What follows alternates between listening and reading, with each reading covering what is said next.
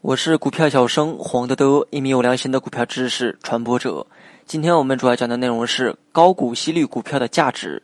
什么是高股息率股票呢？简单来说，就是分红很厚、股息很高的股票。在弱势投资股票的时候，要优选高股息的股票。投资这些股票啊，就要精选高质量的好公司。就像我们平时逛街买东西一样，要看质量。那么买股票也要看公司的经营质量。需要提醒的是，如果一只股票仅仅是股息率比较高，而公司经营情况比较一般，甚至是正在走下坡路，那么投资于这些所谓的红利股，投资者往往会得到一些现金红利，却损失了大半的投资本金。那么接下来我们讲一下什么是股息，股息越高越好吗？股息是指上市公司从提取了公积金、公益金的税后利润中，按照股息率派发给股东的收益。简单来讲，就是股票的利息。假如说你持有一家上市公司的股票，那么你就是股东，公司赚钱了，到分配利润的时候就有你的份儿。公司的股价和分派的股息的比值就是股息率。咱们举个例子，某公司股价是二十元钱。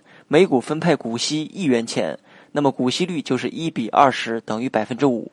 一般情况下，股息率的确是越高越好。一家上市公司分配给股东的收益越多，说明这家公司的盈利能力就越强，也更容易受到投资者的青睐，股价上升空间自然也就越大。通俗来讲，公司分配给股东的钱越多，说明公司越有钱，也说明公司啊越有能力去赚钱。那么这样的公司也会受到市场更多的关注。股息率是挑选收益型股票的重要参考标准。如果连续多年年度股息率超过一年期银行存款利率，那么这只股票啊，基本可以视为收益型的股票。